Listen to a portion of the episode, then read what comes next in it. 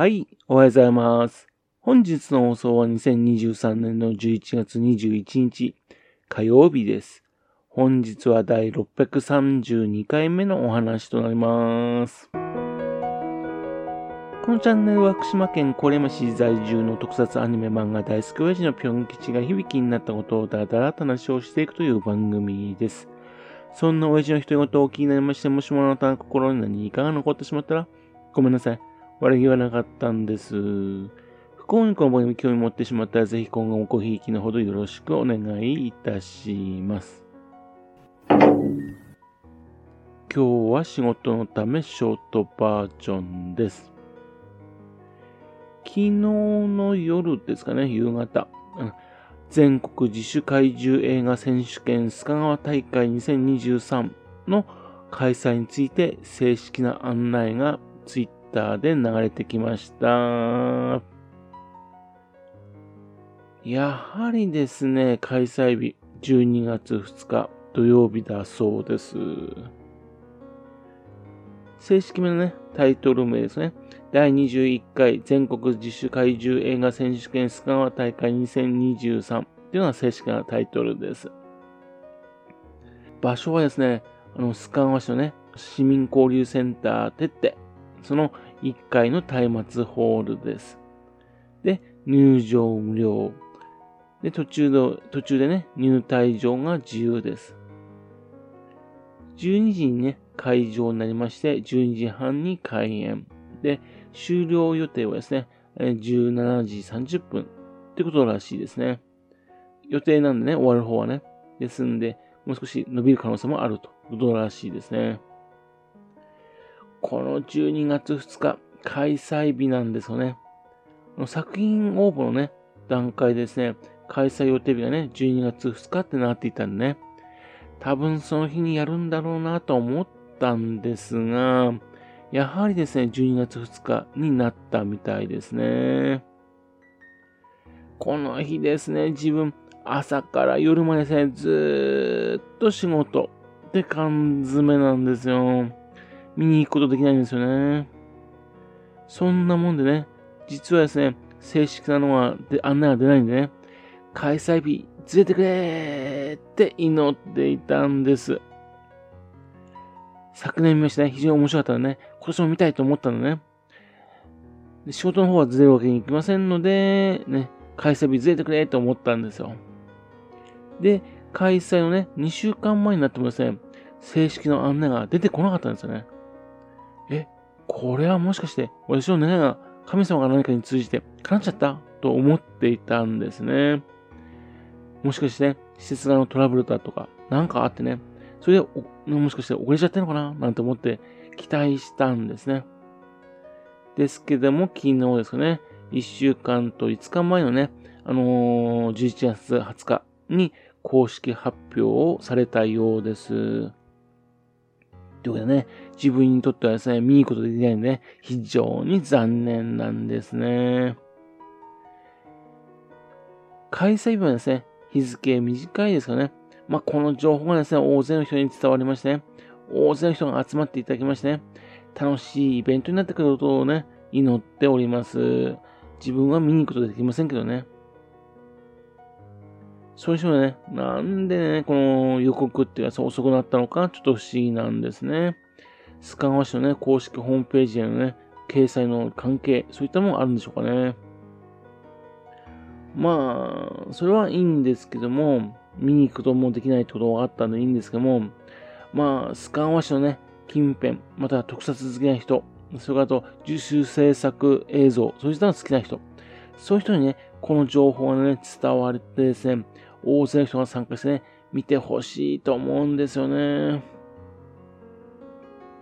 昨年はですね、開催されたのは傑作選だったんですね。たくさんいい作品、それなんかを見ることができたんですよ。まあ、お披露目みたいな感じだったんですね。今回はですね、正式な大会なんですね。いろんなもの、作品、それがね、上映されまして、その中選ぶって感じになるみたいです。ということでね、あの、傑作じゃないですね。うぞうむぞう。そういった作品がね、集まると思うんですね。そういったの見たいんですよね。で、それを見てですね、自分も作りたいっていう人がね、現れてくるといいなと思ってんですよね。で、今回のね、ポスターのところ見ますね。須賀川のね、特撮塾で昨年作りましたね、鎧川が真ん中に出てるんですね。まあこれはですね、予想の範囲内だったんですね。ですが、その手前にですね、今年制作していたエスターガの、それも出てるんですよ。えー、エスターガもう公開しちゃうんですか？ね。それともね、今回予告編なのかな？あるいは途中だけでもメイキングなのかな？っていうんでね、もしも新作ならですね、見たいんですけどね？今回は新作なんでしょうかね？発表なんでしょうか？ちょっと気になるところです。それと、右下の方にはですね、岩瀬中学のね、生徒さんが作りましたドラガルモが出てるんですよ。昨年のね、あのー、須賀川特撮塾のそこで参加していた生徒さん、そうですね、別にですね、自分で作った怪獣なんですよ。これ見たいんですよね。これ逃しちゃうと多分見る機会ないですもんね。そうですね、左上の方にはですね、昨年傑作戦でね、見た佐藤康生監督のね、海なの時の怪獣も出ているんですよね。また公開なんでしょうかまた、それともね、予告なんでしょうかこれ見たいんですよね。非常にですね、あの、感銘を受けた作品だったんですね。ということでね、自分はですね、残念ながら仕事で見に行くことできないんですよね。ぜひみんな楽しんでいただきましてね、できればそこでですね、コミュニケーションとか取り合いましてね、福島県内でね、映像作品、それね、協力し合ったりとかできるね、体制とかできるといいなぁなんて思ってるんですよね。そういう機会になるといいんじゃないかなと思ってるんですよね。ぜひそういう場になってほしいなと思っております。そしてですね、今回ですね、この上映会に合わせまして、ね、素敵な情報も流れてきました。次の日の12月3日です。特別上映、ウルトラマンブレイザー上映会田口清隆監督トークショーです。ウルトラマンブレイザーのね、第1話、ファーストウェーブ、その第2話、スカードを作った男を行うそうなんですね。そして、田口清隆監督のトーク。面白そうですよね。あの、9時45分に開場して10時に開演だそうです。会場はね、前日と同じく松明ホールで行うそうですよ。これも入場無料と。現在ですね、ウルトラマンブレイザー大人気ですよね。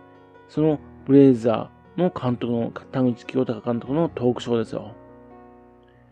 この日はですね、多分動けると思いますんでね、ぜひ参加して話を聞きに行きたいというふうに思っています。どんな話が出るか楽しみなんですね。そして、そしてもう一つですよ。その午後、自主特撮怪獣映画、失われた夜に上映会が行われるんですね。先ほど言ったですね、圧倒的な存在感があった海なりの時、それを作りました佐藤厚生監督の最新作ですよ。その上映会があるんですよね。こちらの方はですね、13時45分に会場で12時に開演だそうです。で、の終演がですね、15時30分っていうんで、ですから1時間半ぐらいのね、本当の映画ですよね。それを見ることができるらしいんですよ。で、同じく松明ホールです。入場無料。これはぜひ見な見なくてはというふうに思ってるんですね。実はですね、この映画、自分もささやかながらですね、クラウドファンディングに参加してるんですね。ですんで、多分ですね、エンドロール、ね、えそちらの方のところにはですね、自分の名前、ぴょん吉アットマーク福島県もあるはずなんですよね。